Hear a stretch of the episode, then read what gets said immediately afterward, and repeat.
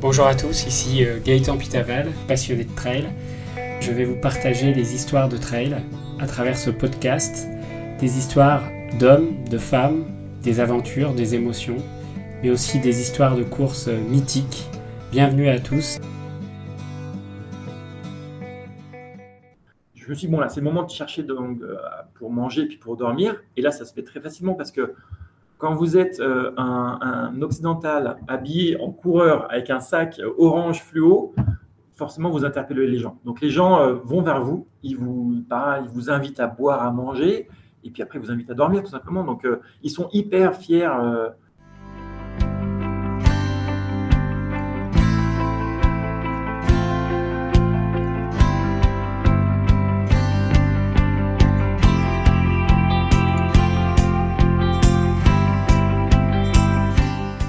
Bonjour à tous, bienvenue dans ce nouvel épisode de Trail Story. Aujourd'hui, je suis ravi d'accueillir Michael Asser qui va se présenter juste après. Bonjour Michael, tu vas bien? Bonjour Gaëtan, merci pour l'invitation. Je vais très bien. Alors Michael, est-ce que tu pourrais te présenter pour nous, nos auditeurs et nous dire bah, globalement euh, qui tu es, de quelle région tu es originaire et où est-ce que tu vis euh, actuellement? Et enfin, pour finir, euh, depuis combien de temps tu pratiques le trail? Très bien. Donc, moi, je m'appelle Michael Asser. J'ai 42 ans. Je suis marié avec et on a deux enfants. Donc, euh, Lou qui a 8 ans et euh, Sacha qui a 3 ans. Je suis originaire de Chambéry. Donc, je suis né là-bas et j'ai vécu 20 ans dans cette très belle région. Ensuite, j'ai fait des études à l'étranger. Je suis revenu en France. Et depuis 4 ans, j'habite et je travaille à Nairobi, au Kenya. Euh, on est arrivé en 2017.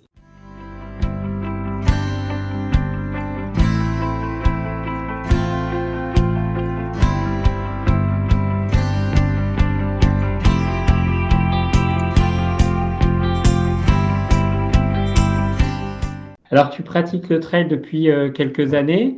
Qu'est-ce qui t'a fait commencer le trail et pourquoi tu t'y es mis? Alors, en fait, j'ai commencé l'athlétisme euh, assez jeune, j'avais 7-8 euh, ans, donc j'étais en CE1, je crois. On a commencé dans un club à, Chambéry.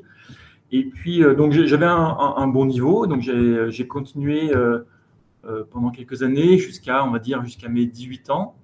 Et puis après, donc c'était l'année du bac, c'était l'année ensuite de la fac.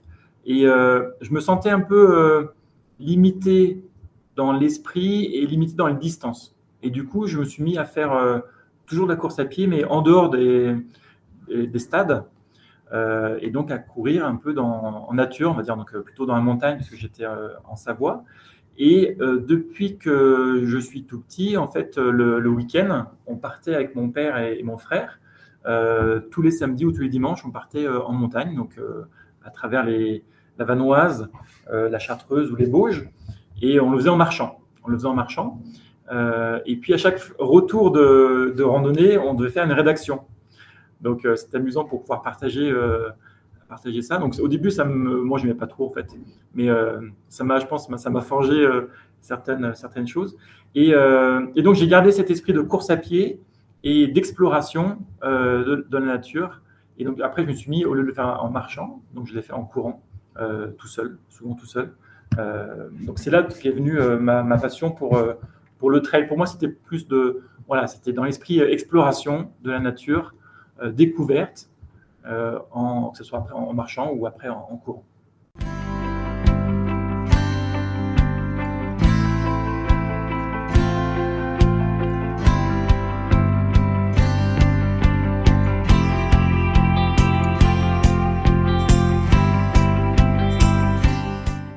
Tu es, on peut le dire, un peu un spécialiste de l'ultra-distance et des euh, longs, euh, des longs trips entre elles.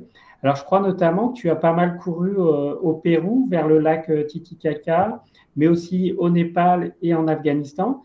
Est-ce que tu peux nous parler un peu de ces aventures et ce que tu en as retiré? Alors, en fait, moi, je suis un, grand fan de Tintin. Ça, c'est une première chose. Et deuxième chose, le jour de mes 20 ans, on m'a offert un livre. c'est un Français qui s'appelle Jamel Bali, qui a fait le tour du monde en courant. Et pour moi, c'était le vrai déclic, c'était ça. Et euh, je me suis dit, mais moi, c'est ça que je veux faire. Donc, je n'aurais pas le niveau pour faire le tour du monde euh, euh, en courant, mais c'est dans cet esprit-là. C'est je veux explorer, le monde, certaines régions du monde. Et en fait, ce qui m'a guidé, je pense que c'est les aventures de Tintin. Et il y en a une que j'aimais bien, c'était Tintin le Temple du Soleil. Voilà, Tintin et le temple, temple, du Soleil. Et du coup, je me suis dit, bah, c'est là où je veux aller. Je veux commencer par ça. Le lac Titicaca, c'était un nom qui me faisait un peu rêver. Et donc, je suis parti euh, euh, trois mois en Amérique du Sud. Et j'ai fait pendant deux semaines, j'ai longé le lac Titicaca, donc du Pérou, euh, s'appelle Puno, la ville de Puno, jusqu'à Copacabana, qui est en Bolivie, euh, pendant une semaine, dix jours, je crois. donc, c'est à 3800 mètres. C'est magnifique. Il y a de beaux paysages. Les gens sont très souriants, très gentils. Et puis, en fait, en faisant ça, je me suis dit, peut-être que ce sera le seul que je vais faire. Puis en fait, ça m'a donné forcément euh, le goût de continuer.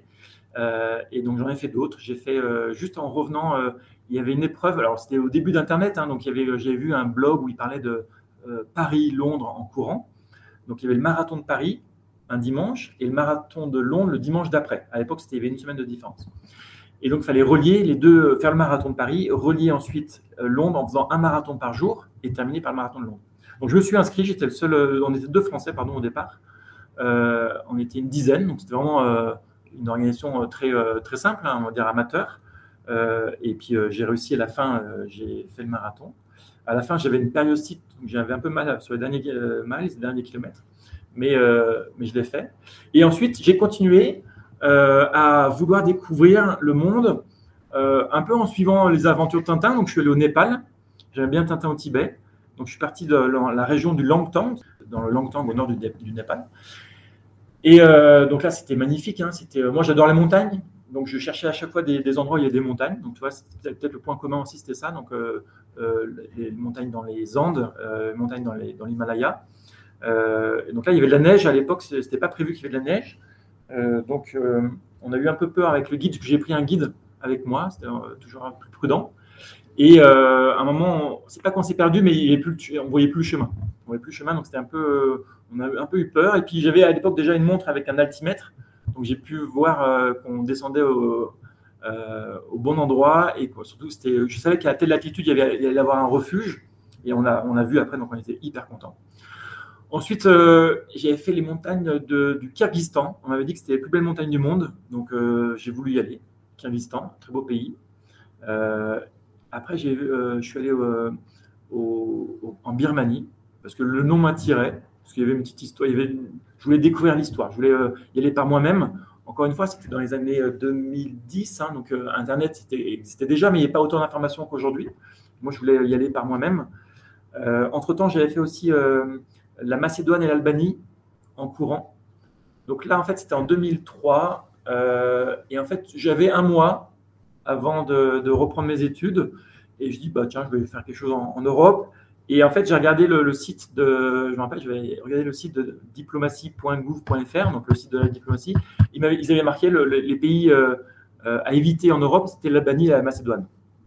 Et donc j'y suis allé parce que je voulais voir comment c'était par moi-même.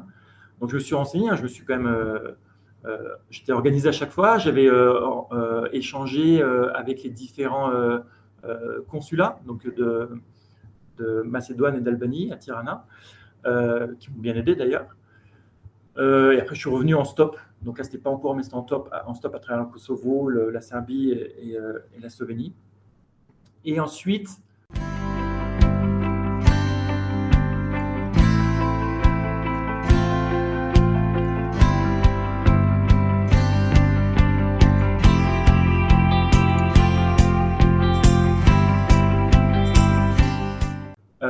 là, j'ai fait quelques pays comme ça. Et, je me dis, bon, maintenant, je vais, en faire un dernier.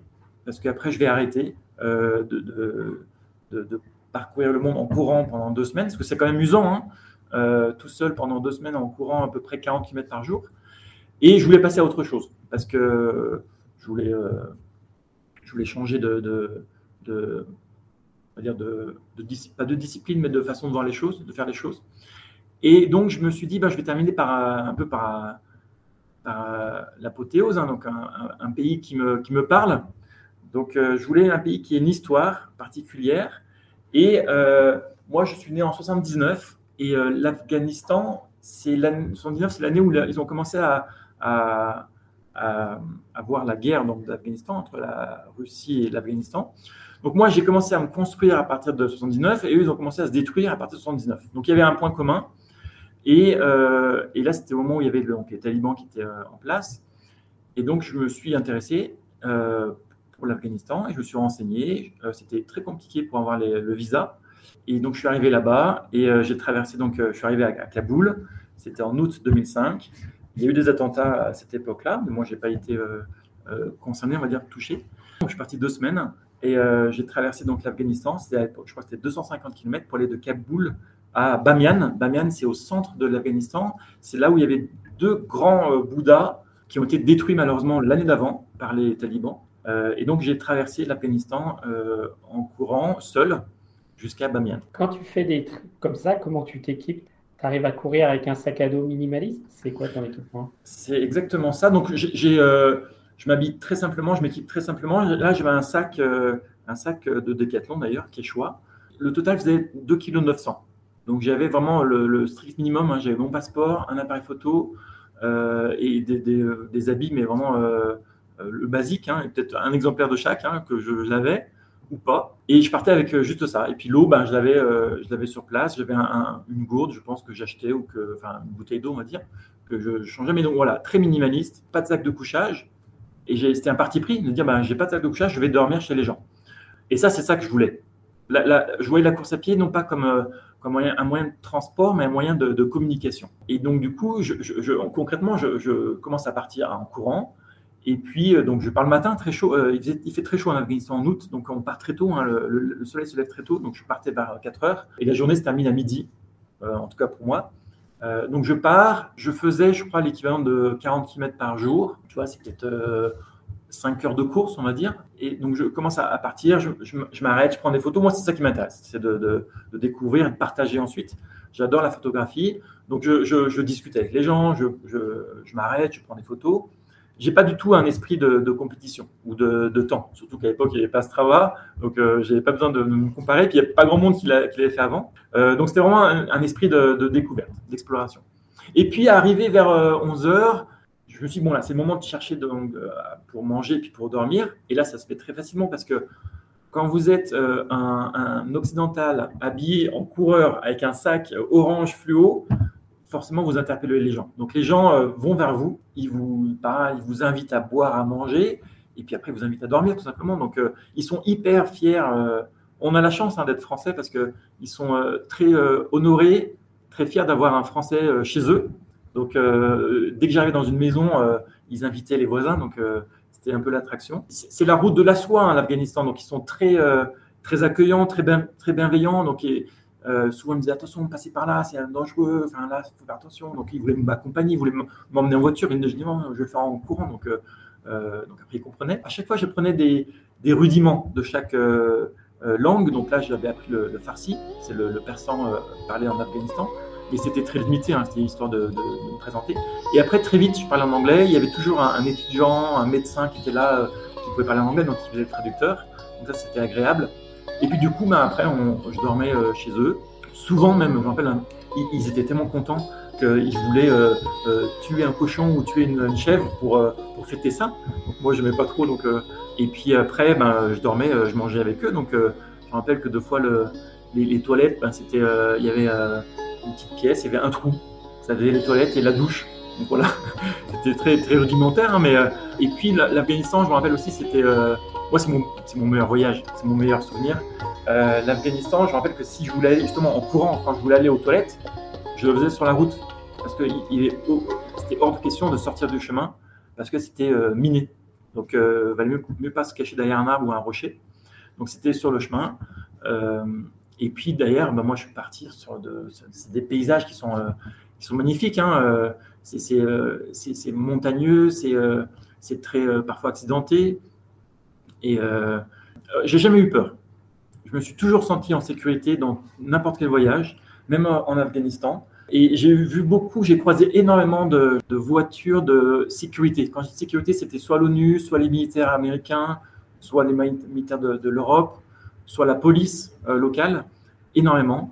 Euh, donc souvent, il, s'arrêtait pour me demander euh, qu'est-ce que je faisais, parce que c'était comme surprenant de voir un Européen, un Français tout seul en Afghanistan. Après, il, me prenait pour un fou souvent, mais voilà, il, me laissait, il me laissait faire. Et puis, je, n'ai jamais eu de problème. Je me suis jamais fait attaquer ou, ou senti en, insécurité. Je pense que les gens voyaient que j'étais, voilà, j'étais, j'avais rien sur moi, donc j'avais rien à, ils avaient rien à voler. Et puis après, c'est, le sourire. Enfin, si euh, ils me voyaient sourire, si eux ils souriaient, ça se passait très bien. Je parlais pas leur langue, mais le sourire, c'est une langue universelle. Hein. Alors, est-ce que euh, dans ce périple en Afghanistan, tu as gardé une anecdote ou une émotion particulière sur un moment qui t'a marqué et tu te dis ça, je, me rappellerai toute ma vie. Est-ce qu'il y a un moment comme ça qui t'a t'a marqué dans ce périple en Afghanistan? C'était euh, les rencontres avec les gens, et puis à la fin, donc à la fin, c'était arrivé sur Bamiyan, donc c'est la ville où il y a les deux grands Bouddhas je ne sais pas en fait euh, à quel moment euh, je vais arriver, mais euh, donc je vois que le, chemin devient un peu plus montagneux, ça s'élève un peu, et là je vois quelques tanks, je vois des tanks qui datent de 79, 80, hein, donc des tanks russes. donc ça, ça fait quand même bizarre, hein, n'avais pas vu ça pendant les 200 premiers kilomètres. Et puis, et après, je, comprends que je vois quelques maisons, donc je comprends que c'est bien un petit village. je, pense que c'est Bamiyan, j'imagine en tout cas. Et puis derrière, je vois ensuite euh, la montagne. Euh, et, là, je vois deux énormes trous, mais énormes, hein, Gaëtan, ils sont immenses. Hein, c'est peut-être, euh, je sais pas, pas compte, 100 mètres de haut. Et là, en fait, c'est donc les fameux Bouddhas qui ont été explosés par, par les tanks des talibans. Et, là, ça fait quand même quelque chose. Parce que moi, je m'étais renseigné, du coup, à l'époque, il n'y a pas trop de photos. Hein.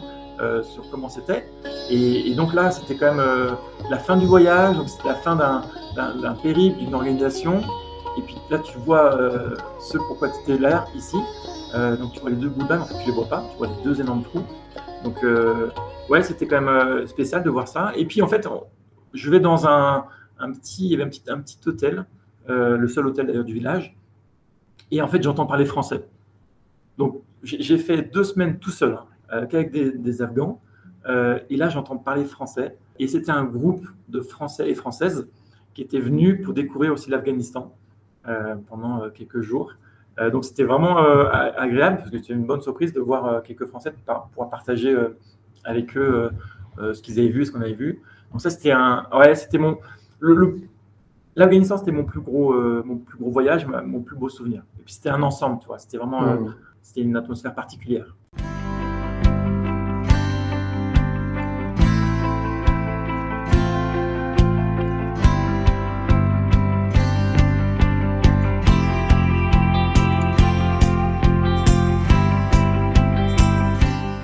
Merci beaucoup pour nous avoir raconté tes périples hein, au Pérou, au Népal et en Afghanistan et, en Birmanie. Tu habites aujourd'hui au Kenya, je crois que tu habites à Nairobi, hein, c'est ça?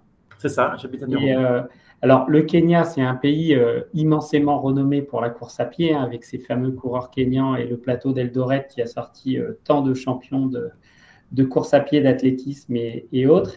Alors, est-ce que tu peux nous parler un peu de, du Kenya et de, ce que tu, découvres comme paysage là-bas et quel type d'expérience tu, as fait en course à pied. Puis après, on rentrera sur euh, le sujet du jour qui est euh, ta course euh, autour du Kilimanjaro. Alors, le, Kenya, moi, je connaissais pas, peu. J'avais l'image que j'avais, que ont tous, les, tous les Français, j'imagine, effectivement. Donc, c'est un pays qui, qui est renommé pour la course à pied et qui rempli de faune et, de flore, et notamment beaucoup d'animaux. Mais c'est pas que ça. C'est un pays qui est, euh, qui est, euh, qui est moderne, hein, qui est le plus moderne, le plus avancé d'un pays euh, d'Afrique de l'Est. C'est un pays qui est magnifique. Il y a différents paysages. Il y a à la fois effectivement les, montagnes avec le mont Kenya, il y a des déserts, il y a aussi la, côte de l'océan Indien qui est juste magnifique. Hein. et les gens, moi c'est ce qui me touche, c'est les gens qui sont d'une vraie gentillesse. Euh, qui sont, euh, nous on travaille avec des Kenyans, j'apprécie vraiment de travailler avec des Kenyans. Ils sont euh, éduqués, ils sont motivés. c'est un vrai plaisir au quotidien de travailler avec eux. c'est très agréable. Et donc la course à pied, moi je cours donc cinq fois par semaine, tous les jours de la semaine où je travaille. Et donc je cours autour des magasins. Et très vite, donc au début c'est une, petite route, et après très vite ça part sur des petits chemins de, terre, couleur justement terre, terre kenyane. Donc rouge. C'est magnifique. Hein. Et puis, euh, euh, le, week-end, surtout au début, je, partais un peu aussi euh, découvrir les différentes collines et montagnes du Kenya. J'étais aussi allé voir Iten. J'ai fait un, séjour de trois jours à, Iten. C'est magnifique. Ça reste encore sauvage dans, certains endroits. Il y, a, forcément des randonneurs et de plus en plus de coureurs, mais beaucoup moins qu'en Europe. Donc j'aime bien ce côté sauvage. Et puis j'ai bien sûr j'ai fait quelques courses. Donc j'ai fait le, je suis arrivé, j'ai fait le marathon de, Nairobi. D'ailleurs j'ai une anecdote sur le marathon de Nairobi. Donc le marathon de Nairobi, Nairobi c'est en altitude, c'est à 1800 mètres d'altitude. Euh, c'était les colons qui avaient choisi cet endroit pour justement limiter les, maladies. Donc on est en altitude toute l'année, il fait, il fait très frais le matin et, le soir, mais en journée il fait plutôt bon, 25 degrés toute l'année. Et donc le marathon, c'était en, octobre, et euh, je me mets sur la ligne de départ, enfin dans le sas de départ, et puis je vois un, jeune qui était au jeune, 25 ans, et très affûté. Je commence à discuter avec lui, et puis il se trouve que c'est un Kalenjin, donc euh, il est venu pour le, marathon. Et il me dit, ben, moi, je veux faire 2h18, euh, 2h17. Donc, ce qui est excellent pour un marathon euh, à cette altitude. Donc, je dis, ben, écoute, euh, pourquoi tu vas pas devant? Parce que devant, devant c'est les élites. Il me dit, non, mais devant, c'est les bons. Moi, je suis pas bon. Et donc, voilà, c'est ça, la course à pied au Kenya, c'est un autre monde. Lui, il fait 2h17. Donc, j'ai regardé son résultat à la fin, il a réussi à faire 2h17, mais pour lui, il n'était pas bon. Donc, il a laissé ceux qui étaient bons devant. donc, c'est ça, c'est l'humilité, euh, et euh, ils, sont, euh, hyper rapides. Enfin, ils sont, c'est beau à voir ils sont fluides, ils sont légers, ils sont. Oui, au Kenya, les, bons, les très bons coureurs de course à pied sont sur les hauts plateaux d'Afrique de l'Est, donc plutôt Kenya, Ouganda et, Éthiopie. par contre, à Nairobi, le niveau est plutôt très moyen. Donc, premièrement, il n'y a pas beaucoup de coureurs. quand tu regardes sur Strava ou même dans la rue, hein, il, y a beaucoup moins de coureurs qu'en Europe premièrement. Et, deuxièmement, c'est le niveau est, plutôt euh, moyen. C'est plutôt du, euh, du, euh, débutant ou au plaisir. Donc moi, concrètement, j'ai fait pas mal de courses officielles, on va dire. Donc c'était des 10 km, c'était sur route ou sur trail, hein, des 10 km, des semi-marathons et le 100 km. J'ai fait le 100 km de Nairobi, effectivement aussi. Et en fait, j'ai fait plusieurs podiums, ce qui ne m'y arrive jamais en Europe. Hein. Je n'ai jamais fait de podium. Et là, à chaque fois, c'était premier, deuxième ou troisième. Donc ça montre que le niveau, à Nairobi en tout cas, il n'est pas, euh, pas extraordinaire. Par contre, à Iten, là, c'est euh, impressionnant quand on fait les entraînements euh, du matin. Là, donc il y a deux jours, je crois que c'est le mardi matin, jeudi matin. Là, il y a 200 personnes qui, partent ensemble. C'est impossible, impossible de les suivre. Mais effectivement, enfin, ils partent très très vite. Ils font des, des, séances de fractionnés à haut niveau, sachant encore, une fois que le, les terrains, c'est des terrains de terre hein, avec des, cailloux. Donc, c'est pas aussi plat qu'une une piste d'athlétisme. D'ailleurs, ils ont une piste d'athlétisme qui n'est pas non plus euh, euh, en, tarmac, c'est euh, de la terre. Hein. Donc, même pour les entraînements, c'est pas, pas facile.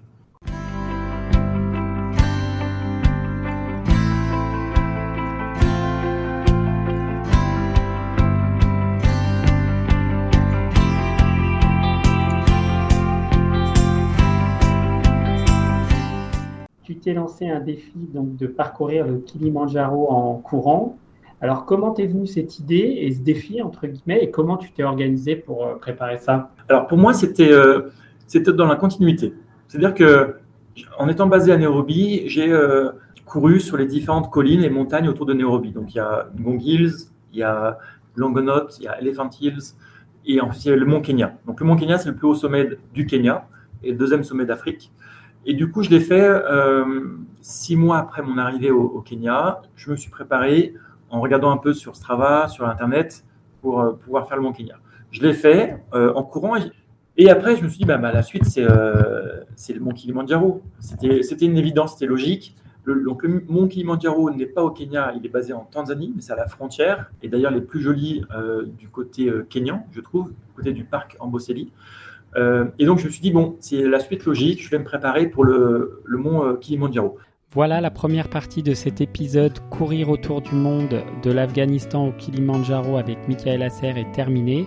Dans les prochains jours, je posterai la suite de cet épisode avec Michael qui nous racontera son ascension du Kilimanjaro en courant une expérience exceptionnelle et incroyable. Je vous souhaite à tous une excellente semaine. Vous pouvez retrouver tous les épisodes de Trail Story sur Apple Podcasts, Spotify et Deezer, mais également sur le site trailstory.fr. Si cet épisode vous a plu, n'hésitez pas à en parler à tous vos amis trailers. Nous terminons en musique avec une chanson choisie par Michael Asser, La quête de Jacques Brel.